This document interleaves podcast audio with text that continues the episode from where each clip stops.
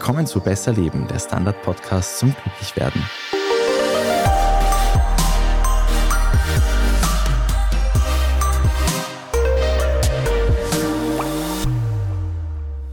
Ich bin Martin Schauhuber. Ich bin Selina Thaler.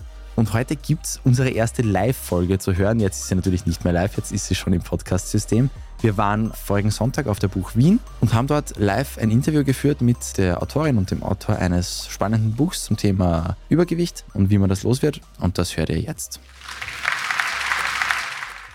Wir freuen uns heute hier über ein Thema sprechen zu können, das in unserer Gesellschaft sehr viele Menschen beschäftigt, oft auch belastet und über das es auch verbreitete Irrtümer gibt, wie wir beim Lesen dieses Buches, über das wir jetzt sprechen, erfahren haben. Zum Beispiel so Aussagen wie, iss ein bisschen weniger, beweg dich mehr, streng dich an, sei nicht so faul. So oder so ähnlich.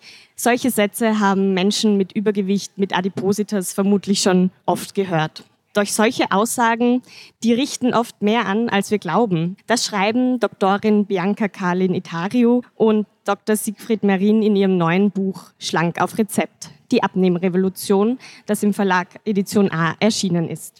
Ich darf sie euch auch noch kurz vorstellen. Frau Dr. Bianca Carla Itario ist Fachärztin für Innere Medizin und ehemalige Leiterin der Adipositas-Ambulanz am Wiener AKH. Und Herr Dr. Siegfried Marin ist Internist im Vorsitz des ORF-Gesundheitsbeirates und auch bekannt aus ORF-Sendungen, zum Beispiel wie Bewusst Gesund und Marins Sprechzimmer. Schön, dass Sie da sind. Vielen Dank für die Einladung. Guten Morgen an alle. Guten Morgen und schönen Sonntagvormittag. Einmal zum Anfang in aller Kürze, um ein bisschen einen Überblick zu bekommen. Frau Itario, wie soll denn diese Abnehmrevolution, von der Sie schreiben, aussehen? Unspektakulär. Und Sie werden jetzt staunen, warum unspektakulär, weil daraus immer, also aus dem Körpergewicht und wie man ausschaut und die Figur, so ein Trara gemacht wird. Und im medizinischen Bereich vor allem, wenn wir von einem Krankheitswert sprechen, dann ist das eine sehr private Sache, dann ist es eine Sache, die den jeweiligen Betroffenen und seine Ärztin oder seinen Arzt betrifft. Und das ist es nicht gesellschaftlich angebracht, dass jeder über jeden urteilt. Weil nicht alle Menschen, die dick sind, müssen auch unbedingt abnehmen. Und manche Menschen, die nicht einmal wissen, dass sie zu viel Fett haben, gehen auch nicht zum Arzt. Die Revolution, von der wir sprechen, ist unspektakulär, weil wir wollen nicht richten, nicht verurteilen, sondern pragmatische Lösungen anbieten, Therapieoptionen anbieten, dort wo es angebracht ist, aber kein Shaming betreiben und keine Besserwisserei. Jetzt wurde schon viel angesprochen, auf das wir dann auch im Laufe des Gesprächs eingehen. Herr Merin, im Buch heißt es, dass Übergewicht so eine Erkrankung ist wie Kurzsichtigkeit. Was sind denn die Gründe dafür? Die Gründe für ja, das Übergewicht, meinen Sie? wir können gerne über beides reden, weil das eine kann zum anderen führen. Nein, Spaß beiseite. Natürlich, das Wesentliche sind einmal die Gene. Es ist vieles in unseren Genen determiniert, aber wir bringen auch im Buch das Zitat von Schopenhauer, das Schicksal mischt die Karten, Klammer auf, das setzen wir beide immer gleich mit den Genen, aber wir spielen. Das heißt, unabhängig davon, welche Gene ich habe, auch viele andere Erkrankungen haben ja genetische Belastungen, liegt es dann an mir, dass ich daraus mache, oder daraus etwas mache und ich kann darüber ein bisschen entscheiden. Aber das, was ich gleich am Anfang noch einmal deutlich unterstreichen möchte, wir werden als Bevölkerung übergewichtiger und dicker denn je. Und das war ein Teil, warum es uns beide so motiviert hat. Noch nie waren unsere Kinder in den Kindergärten, Volksschulen und Schulen so übergewichtig wie heute. Noch nie waren so viele junge Männer, wenn sie in Österreich zur Stellung kommen, da werden sie ja genau vermessen, Körpergröße, Körpergewicht, Fettanteil etc., so übergewichtig. Jetzt könnte man sagen, na ja, es ist halt so.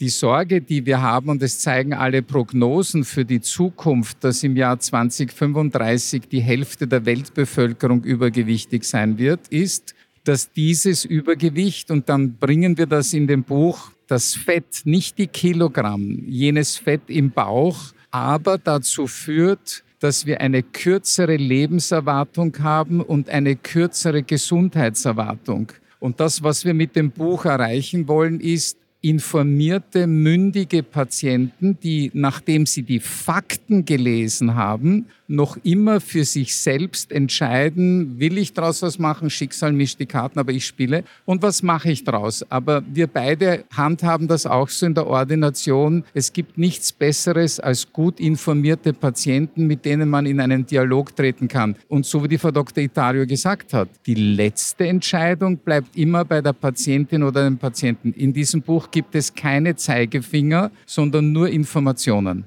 aber wir wollen schon manchmal unser Buch selber auf Rezept verschreiben, Kell. Jetzt ist der Begriff Übergewicht wahrscheinlich für jeden ein bisschen etwas anderes. Und Sie haben jetzt auch schon gemeint, nicht jeder, der sich dick vorkommt, muss auch wirklich abnehmen. Was ist denn jetzt eigentlich ein gesundes Gewicht, das wonach die meisten Menschen streben sollten? Ein gesundes Gewicht ist erstens einmal das Gewicht, bei dem man sich wohlfühlt. Das betrifft beide Enden des Schwerts sozusagen. Also wenn man sich zu dünn fühlt, ist es genauso ungesund, wie wenn man sich zu dick fühlt. Auf Bevölkerungsebene wird es durch den sogenannten Body Mass Index quantifiziert. Das ist Gewicht in Kilogramm durch Größe in Meter hoch zwei. Und ab 30 wird schon von Adipositas gesprochen, ab 25 von Übergewicht. Der Krankheitswert an sich kommt in der Medizin bei Adipositas vor, aber auch Übergewicht ist schon, wenn mit Komplikationen assoziiert, ein medizinisches Problem. Und in der wirklichen Abnehmmedizin sprechen wir immer von der Fettmasse. Und eine Frau, die über 35, über 40 Prozent Fettmasse hat, hat da schon teilweise einen möglichen Krankheitswert, den kann man sich anschauen. Und ein Mann, der über 25 Prozent Fettmasse hat, ebenso. Vielleicht noch, magst du noch den Bauchumfang? Na, das erzählst du.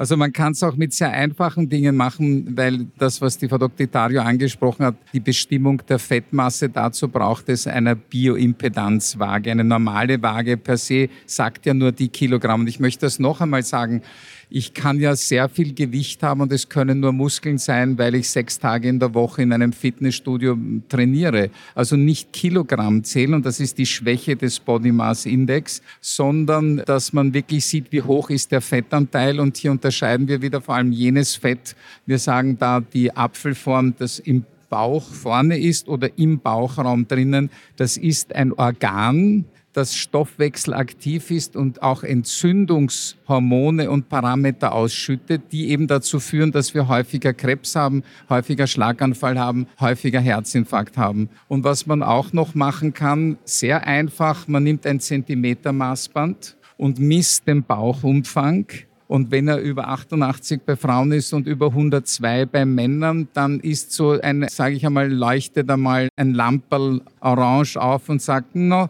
lass dich doch ein bisschen genauer anschauen vom Arzt, der Ärztin deines Vertrauens. Denn, und auch hier möchten wir darauf hinweisen, als Gesellschaft haben wir immer mehr Menschen, die zum Beispiel zuckerkrank sind und hohe Blutfette haben und die hängen sehr oft auch schon mit einem deutlich erhöhten Körpergewicht zusammen. Das heißt, ich kann auch für mich selbst Prävention betreiben. Ich tue mir Gutes, wenn ich früher reagiere und kann viele Erkrankungen verhindern, die im späteren Verlauf meines Lebens zu einer Reihe von Komplikationen führen. Das heißt, ich mache eigentlich sehr proaktiv etwas für meine eigene Gesundheit. Sie schreiben ja auch relativ viel über das Thema BMI im Buch und eben darüber, dass der einige Schwächen hat, nicht nur die Tatsache, dass Muskelmasse auch das wiegt. Würden Sie generell als Menschen davon abraten, den überhaupt herzunehmen und würden Sie einfach pauschal sagen, lieber das Maßband, das hat jeder zu Hause und lieber den Bauchumfang messen?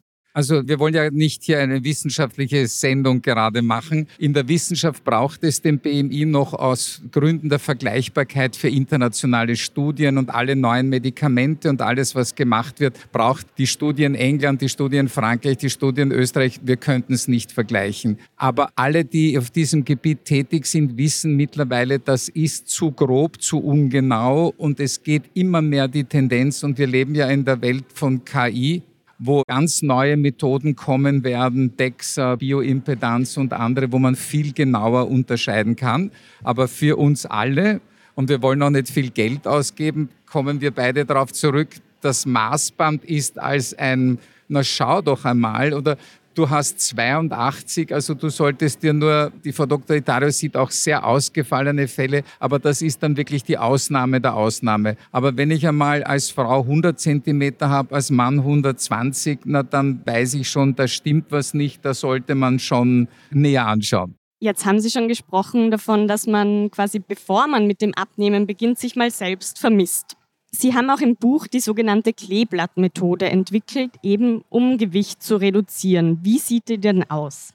Ich finde, also die Kleeblattmethode, muss ich den Professor Merin loben, hat er erfunden. Naja, Lob, wem Lob gebührt. Und das ist nämlich im Thema Übergewicht und Abnehmen ganz wichtig, dass man nicht nur sagt, das eine, das ist die Lösung, das ist der Schlüssel und alles andere ist egal, weil es geht um Gesundheit. Und Gesundheit bedeutet gesunde Ernährung, gesunde Bewegung, ein gesundes Verhalten. Und es kommen auch die Asse im Ärmel der Medizin, nämlich Medikamente und chirurgische Eingriffe vor. Also wir haben Ernährung, Bewegung, Verhalten und das Glücksblatt, das vierte Blatt, die Medizin zur Kleeblattmethode erfunden sozusagen oder empfohlen. Und damit wollen wir sagen, sie sind nicht allein. Die ganzen Do-it-yourself-Lösungen werden nicht viel bringen. Hier, wenn es einen, sage ich mal, medizinischen Grund zum Abnehmen gibt, dann kann auch die Medizin helfen.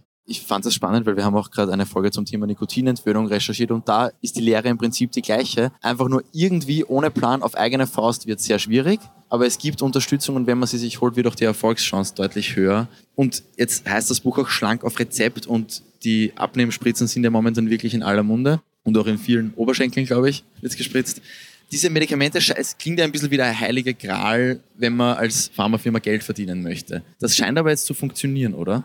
Jetzt muss man Folgendes dazu sagen. Nur weil die Pharmaindustrie viel Geld damit verdient, ist es deswegen nicht schlecht. Wir beide arbeiten auf diesem Gebiet ewig lange. Eigentlich beide mit Beginn des Studiums haben wir uns für das Thema schon interessiert. Und das, was uns begleitet hat, dass wir vielen Menschen, die ja wirklich es brauchen, die auch eine genetisch schlechte Voraussetzung hatten und Übergewicht entwickelt haben und einen Herzinfarkt bekommen und einen Bluthochdruck und den Diabetes, haben wir alles Mögliche probiert. Die Bianca ist viel jünger als ich. Als ich begonnen habe, hat man überhaupt wirklich dieses berühmte Essen, fress, der Wiener sagt, oder? Friss weniger, beweg dich mehr. Das war ihre Einleitung. So haben wir agiert, was natürlich nicht sehr hilfreich war für die Menschen. Dann kamen einige Medikamente, Antidepressiva. Da hatten wir das eine oder andere, die Hoffnung, aha, das ist ist ein bisschen appetitzügelnd, aber das hat kaum geholfen. Dann sind andere Medikamente entwickelt worden, die eigentlich sehr gut waren, aber katastrophale Nebenwirkungen hatten, sodass man gesagt hat, das ist nicht zu rechtfertigen.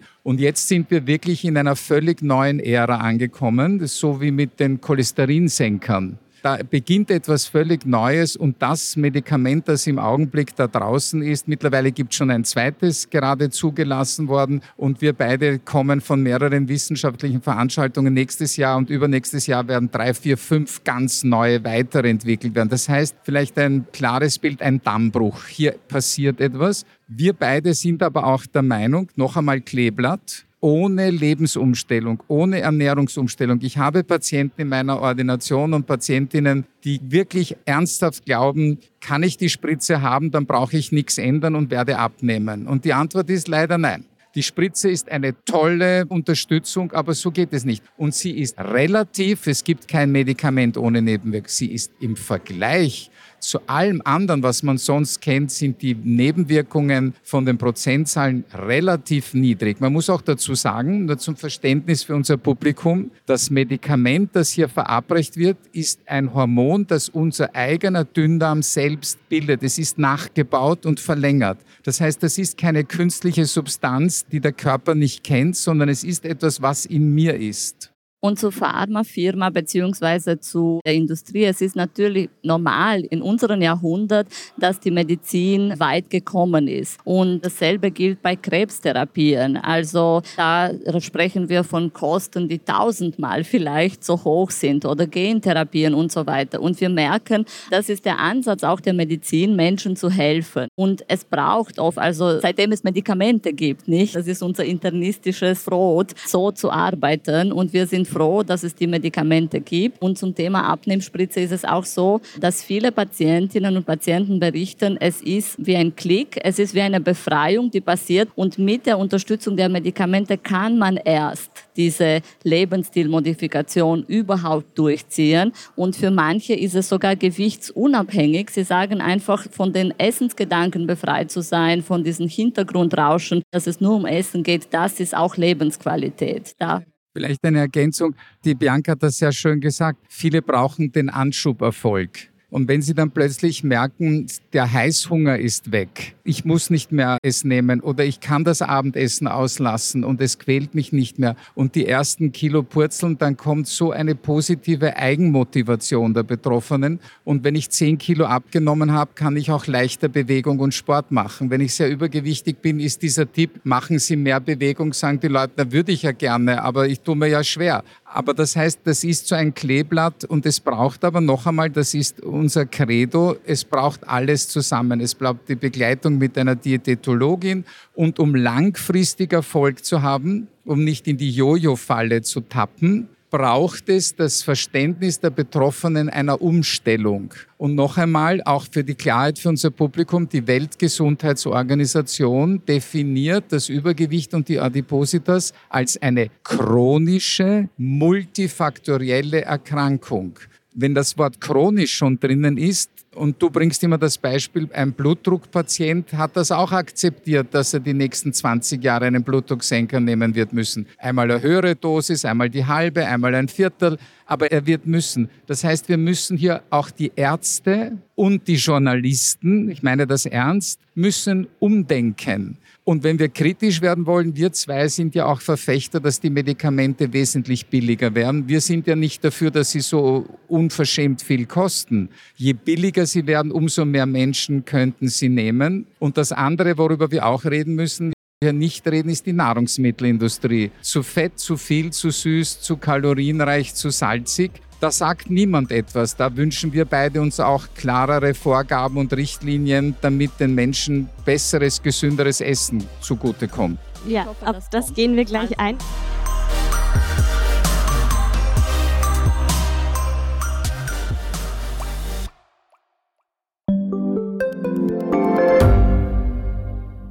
Standard-Podcasts gibt es ja wirklich schon zu jedem Thema. Also fast jedem. True Crime. Thema des Tages. Lohnt sich das? Inside Austria. Serienreif. Besser leben. Rätsel der Wissenschaft. Edition Zukunft. Und, und, und. Aber nicht jeder hat die Zeit, das alles zu hören. Und manchmal möchte man sich einfach nur ein paar Minuten beschallen lassen. Ich bin Scholt Wilhelm. Und ich bin Margit Ehrenhöfer. Ab sofort bringen wir auch Highlights unserer Podcasts. Für zwischendurch, wenn mal weniger Zeit ist. Diese kurzen Ausschnitte nennen wir Shorts. So wie eine kurze Hose. Oder eine kurze Geschichte. Okay.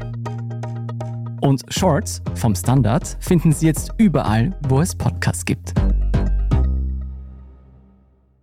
Ich möchte noch einmal zurück zu den Spritzen, weil ich finde, eine Frage sollten wir noch klären. Die Spritzen sind ja gerade durch prominente Personen wie zum Beispiel Kim Kardashian oder Elon Musk in die Öffentlichkeit so groß überhaupt gekommen. Wer sollte denn überhaupt solche Medikamente nehmen und wer nicht?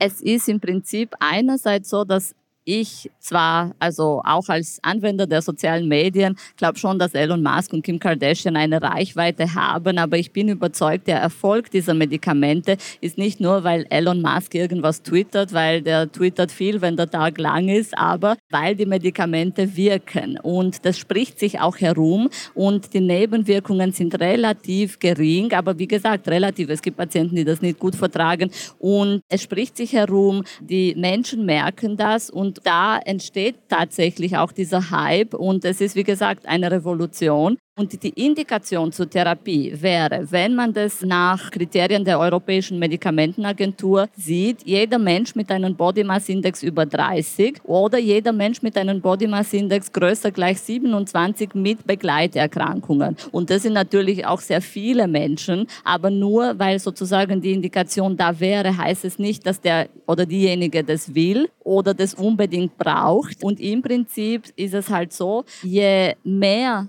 gesundheitliche Schäden wir durch die Adipositas haben, desto, sage ich einmal, dringender, zwingender ist die Indikation, auch was zu tun. Es ist sehr einfach gesagt, wenn die Ärztin, der Arzt sagt, Sie müssen abnehmen, muss es nicht eine Do-it-yourself-Lösung sein, nehmen Sie einfach ab, sondern man muss auch einen Plan haben, wie.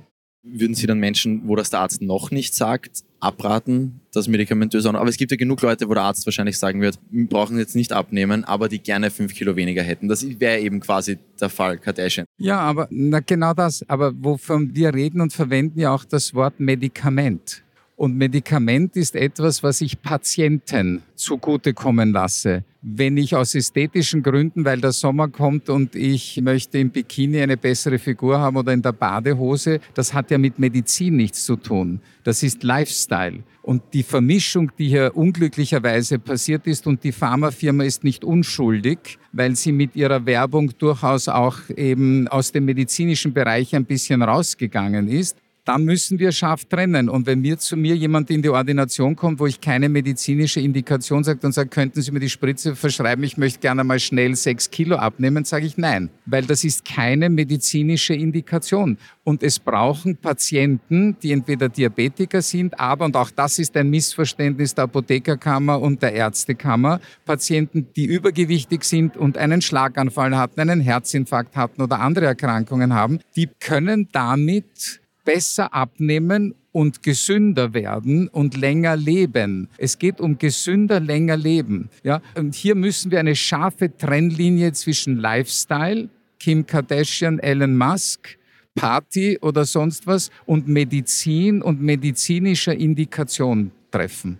Ich möchte, wenn ich darf, ich weiß, das ist keine Buchlesung, aber weil es so gut zum Thema passt, aus unserem Buch einen kurzen Absatz lesen. Auf Seite 294 haben wir so eine Frage- und Antwort-Session und da steht, der Apotheker hat gesagt, dass die Spritze zum Abnehmen Diabetikern vorbehalten sein sollte. Gefährde ich jemanden, wenn ich sie anwende? Und wir schreiben, die Diskussion über Lieferengpässe hat dazu geführt, dass die Anwendung von Medikamenten wie Semaglutid vom Hersteller vorbehaltlich für Menschen mit Diabetes empfohlen wurde.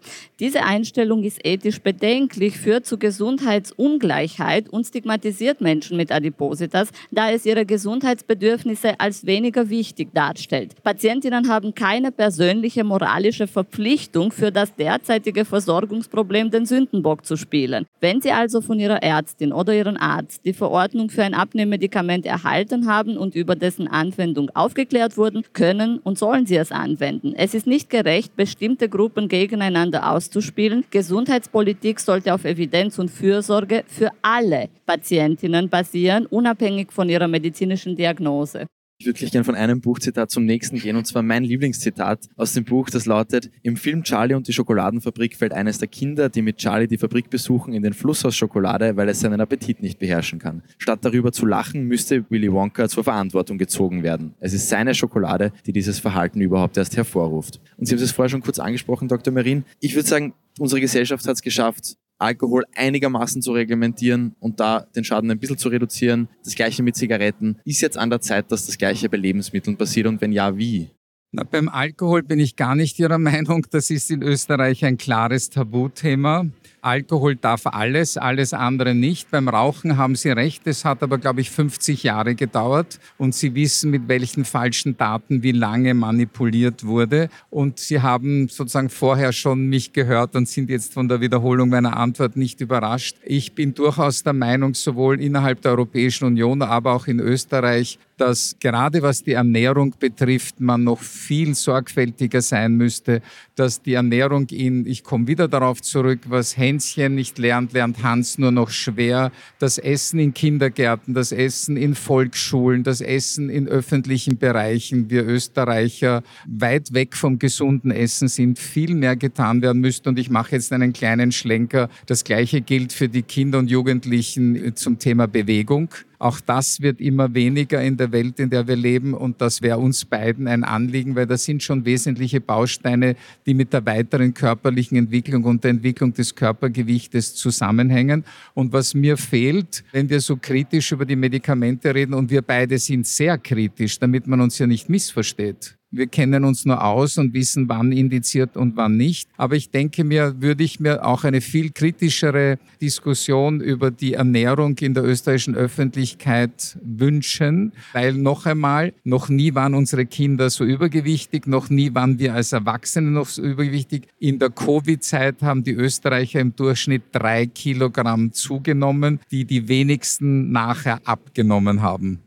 Mir ist es aber auch wichtig, dass wir Ernährung nicht verteufeln, weil Sie sprechen von Zigaretten, Sie sprechen von Alkohol. Das sind tatsächlich gesundheitsschädigende Substanzen, aber Nahrung brauchen wir zum Leben. Und das ist ein sehr komplexes Thema und es ist auch hier wichtig, es nicht zu vermischen, weil ohne Nahrung würden wir sterben. Die Nahrungsmittelindustrie und bei aller, also so kann ich ganz ehrlich sein, ich habe keine Conflicts of Interest mit der Zuckerindustrie oder sonst was, aber das ernährt acht Milliarden Menschen. Und es braucht viel ein differenzierteres Denken, was Bildung unserer Kinder betrifft. Aber auch wenn das Kind ein Schnitzel in der Jausenbox mit hat, ist es okay. Und ein Lolli zu essen ist es auch okay. Nur man muss sich darüber unterhalten, was ist gesund. Und in Zeiten, wo so viele Menschen von Armut betroffen sind, ja, muss man auch eine nachhaltige Lösung für die meisten Menschen anbieten.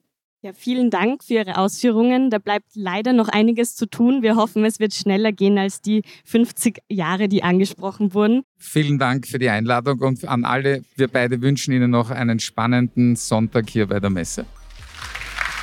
Wir hoffen, euch hat diese erste Live-Aufnahme gefallen. Für Feedback könnt ihr uns natürlich gerne schreiben an besserleben.derstandard.at. Ich wiederhole es nochmal, besserleben.derstandard.at. Gerne natürlich auch Themenvorschläge schicken oder Kritikpunkte.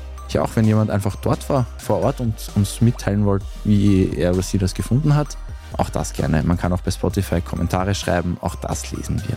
Genau. Man kann uns auch abonnieren auf Spotify ja. und auf Apple Podcasts und auf diversen anderen Plattformen. Da freuen wir uns natürlich auch. Fünf-Sterne-Bewertungen helfen uns immer weiter, wenn ihr denkt, noch mehr Menschen sollten hören, was wir machen. Und wenn man das möchte, kann man uns auch einfach weiter sagen.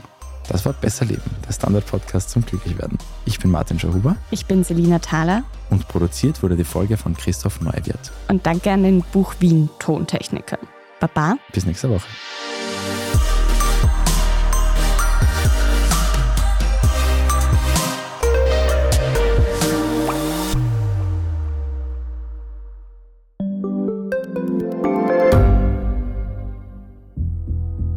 Was ich nicht nachvollziehen kann, ist, warum an jedem Unrecht immer ich schuld sein soll.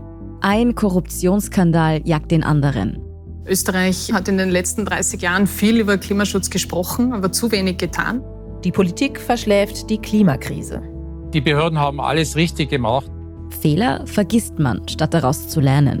So sind wir nicht. So ist Österreich einfach nicht. Aber wie ist Österreich dann? Das wollen wir bei Inside Austria herausfinden. Wir blicken auf die großen österreichischen Skandale. Von Ibiza bis Ischgl. Wir wollen wissen, wer dafür in der Politik die Verantwortung trägt. Und wir schauen genau hin, wo Österreich über seine Grenzen hinaus mitmischt. Vom Wirecard-Skandal bis zum Ukraine-Krieg. Das ist Inside Austria von Standard und Spiegel. Jeden Samstag eine neue Folge, überall, wo es Podcasts gibt.